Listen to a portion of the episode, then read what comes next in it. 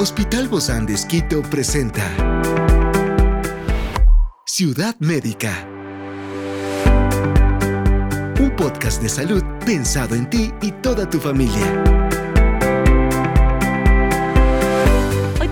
experta para hablarnos sobre la disfunción eréctil y la enfermedad cardíaca. ¿Cuál es esta relación? Se trata de la doctora Mónica Ortiz, sexóloga médica del Hospital Bozán de Esquito, y hoy está aquí en este encuentro de Ciudad Médica. Yo soy Ofelia Díaz de Simbaña y estoy súper contenta de disfrutar este podcast de Ciudad Médica en este mundo tan apasionante de la salud.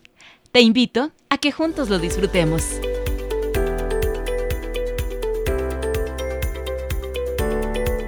Tenemos a nuestra queridísima amiga y doctora, es la doctora Mónica Ortiz, sexóloga médica del Hospital Bozán de Esquito. Gracias, mi querida Moni, por acompañarnos el día de hoy con temas que, de los que a veces no se habla, pero es muy importante poder conversarlos el día de hoy. Muchas gracias, Ofe. Siempre es un gusto y también gracias por la confianza. Es un tema fundamental, Ofe, porque sí hay una relación entre nuestro corazón como músculo. No hemos hablado de quizás de nuestro corazón, de nuestra alma, ¿no? Del sentido de nuestro ser, pero no, exacto, las emociones, pero no hemos hablado eh, del músculo no cardíaco, ¿sí? De nuestro corazón, los vasos sanguíneos y la relación que existe con nuestra sexualidad. Hay un, hay un, eh, bueno, pues una consulta de la Clínica Mayo, ¿no? Que justamente tú me enviaste este, este artículo sobre disfunción eréctil. ¿Será que es un signo de enfermedad cardíaca? Por supuesto que sí, Ofe. Entonces vamos a ver cuál es la relación y quisiera aclarar algunos conceptos, porque alguien puede decir, alguna vez no tuve una erección, ¿significa que yo ya voy a tener una enfermedad cardíaca? No necesariamente. Cuando usted va a una consulta por una falla en la erección, ¿sí?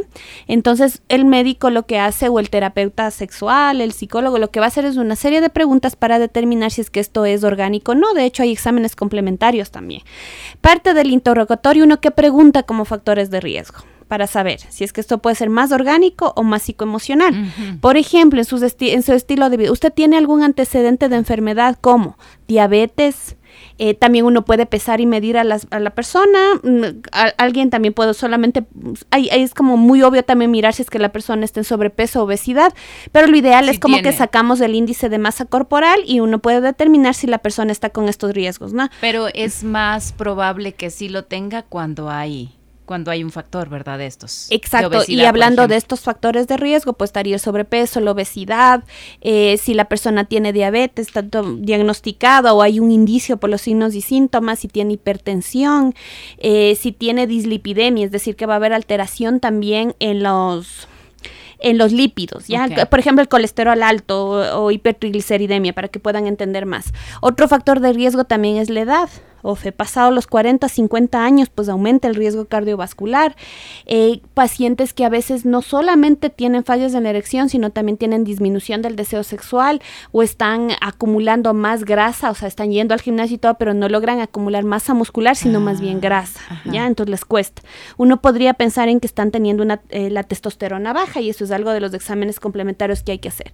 Pero en cuanto a los hábitos, ¿sí? Que la persona sea sedentaria, que tenga un consumo excesivo de grasas saturadas, de azúcares simples, que fume, que tome. Grasas saturadas, Moni. A veces nos hablan tanto de esto, pero no sabemos exactamente cuáles Básicamente es en la comida chatarra. Ah, si usted come bastantes frituras, por ejemplo, exacto, exacto. Si es fan de las salchipapas, de los patipollos. ni digas, de las hamburguesas bolitas. Ni las mencionas.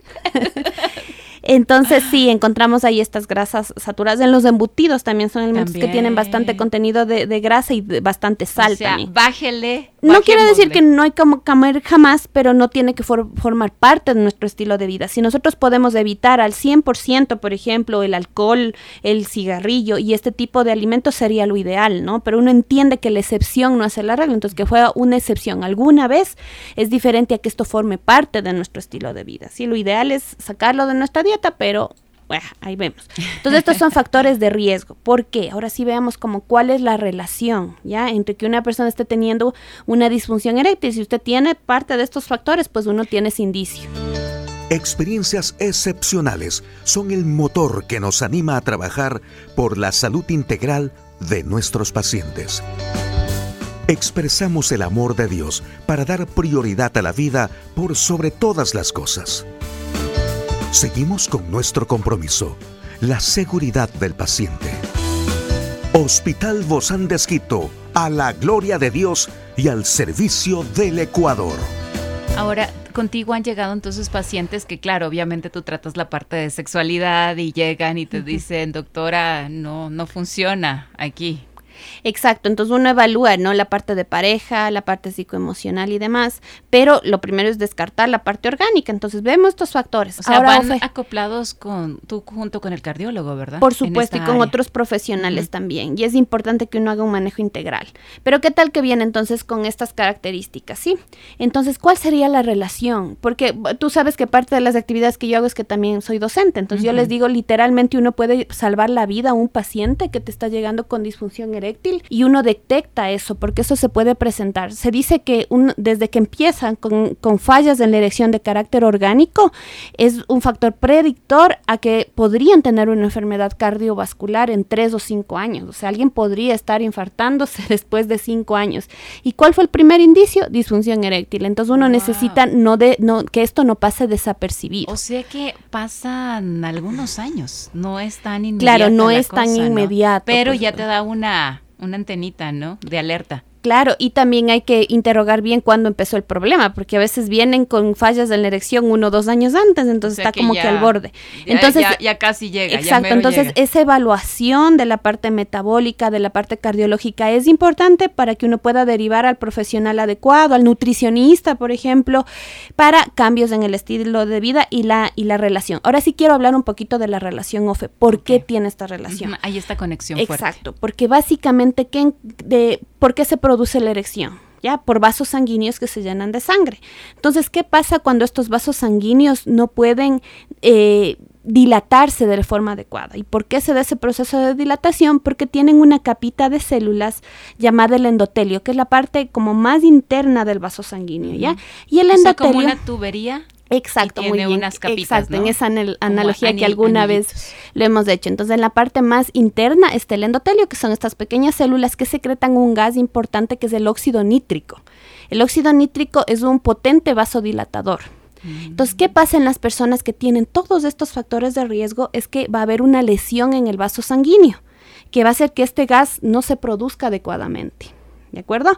Entonces, como los vasos del pene son muy pequeñitos, lo que va a suceder es que si empieza a haber una lesión en estos vasos pequeños y yo hago cambios en el estilo de vida y todas las situaciones que vamos a hablar a continuación, entonces yo puedo estar afectando indirectamente a mis vasos más grandes y evitar el riesgo de sufrir una enfermedad cardíaca. Mm, ¿sí? O sea que todo empieza por ahí. Exacto. Entonces, esta lesión en los pequeños vasos chiquititos por los, por los estilos de vida que yo he dicho de una forma no tan saludable esta lesión, eh, tomando medidas apropiadas a tiempo, pues es posible prevenir que se dé una enfermedad cardiovascular. O sea que, por ejemplo, aquí van involucrados factores de riesgo, estoy pensando en la diabetes, en, en el consumo de alcohol, en la hipertensión, todo esto. Exacto, exacto, son todos estos los factores de riesgo. Antes se pensaba que estaba muy relacionado con el tema de la aterosclerosis, que también tiene una relación, que básicamente es la acumulación de unas placas eh, a nivel de los vasos sanguíneos también, ¿ya? Que están llenas de azúcares, que están... Hay una lesión en el vaso sanguíneo, esto se llena como de azúcar, eh, de lípidos y demás, hay una lesión en el vaso, se da todo un proceso inflamatorio que obstruye la, luz del vaso sanguíneo. Ciudad ¿De acuerdo? A veces eso también la hipertensión lo que hace es que mueve esta plaquita y lo lleva hacia otro lugar, produciendo un infarto agudo de miocardio, por ejemplo, un infarto cerebrovascular. Pero la teoría ahora en lo científico es que la relación que tienes a través de la producción de óxido nítrico, o sea, la disfunción endotelial. Eh, es decir, Moni, que si nosotros realmente nos cuidáramos como todos estos buenos hábitos de los que hablábamos al inicio, la edad no sería un factor predisponente, ¿no? Porque estaríamos bien cuidados. Por supuesto, entonces de ahí que no, porque a veces la gente piensa, de hecho, la, la, última consulta que justamente di en el hospital, me vino un paciente adulto mayor y decía, doctora, ¿es posible que yo pueda tener una vida sexual a mi edad? Y hay muchas personas que se preguntan esto. Por supuesto que sí, hasta el último respiro, lo hemos hablado muchas veces. Entonces, si uno quiere tener una vida sexual saludable, sí, el trabajo en la parte de pareja, la parte psicoemocional, incluso la parte espiritual, es importante, pero nuestro cuerpo también. Recordemos que nuestro cuerpo es el templo del Espíritu Santo, así que hay que cuidarlo, hay que mimarlo, hay que cuidar nuestro corazón, nuestros vasos sanguíneos. ¿Y cómo lo hacemos? ¿Cuáles son estos cambios positivos en nuestro estilo de vida? Una dieta saludable, ¿sí?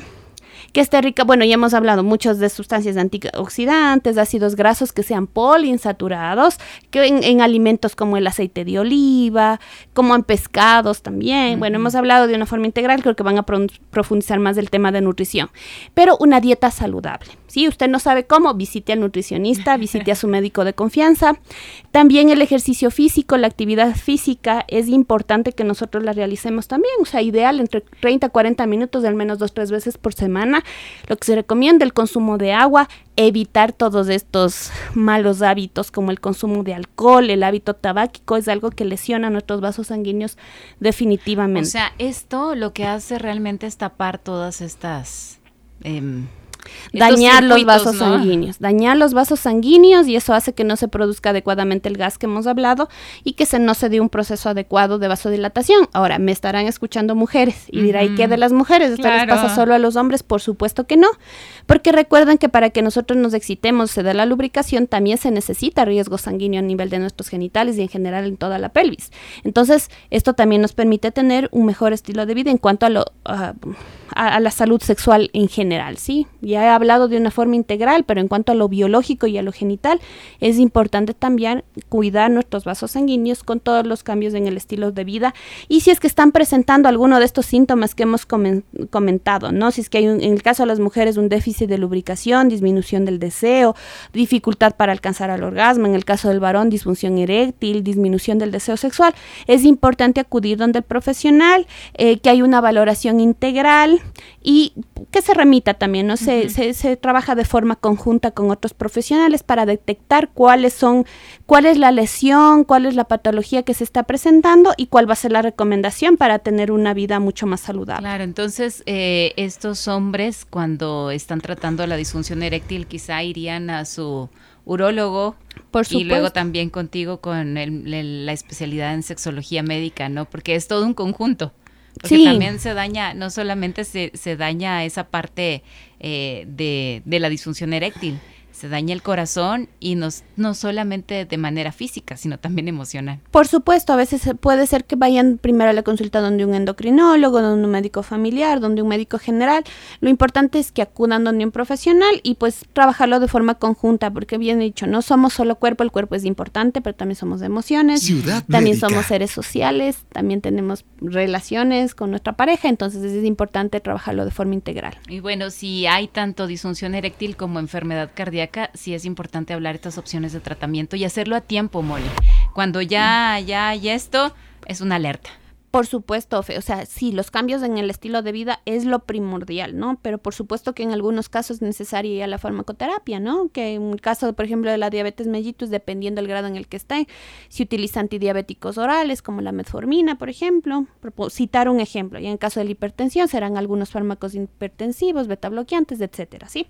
Entonces, vamos a tratar la causa específica. Lo importante es que si uno está detectando estas fallas, pues no las pase desapercibidas, sino que acuda donde el profesional y sepa que con un poquito de esfuerzo, Ofe, porque no hay fórmula mágica, a veces nos ofrecen tanto en el mercado, tómese esto y ah, de inmediato baja de peso, de inmediato esto, hay que tener un esfuerzo, pero recuerde que ese esfuerzo vale la pena porque usted lo va a valorar. Definitivamente. Muchísimas gracias, mi querida Mónica Ortiz, sexóloga médica del Hospital Bozán de Quito, por tan buenas recomendaciones y estos consejos que son previsorios para la vida de toda la familia. Un abrazo, querida Mónica. Gracias, Ofe, por la confianza. Nos vemos pronto. Por supuesto. Esta es una producción del Hospital Bozán de con el apoyo de HCJB. Encuentra este podcast de salud en las redes sociales como Spotify, SoundCloud y todas las plataformas digitales. Gracias por acompañarnos en este capítulo de Ciudad Médica, un espacio para tu salud. Hasta la próxima.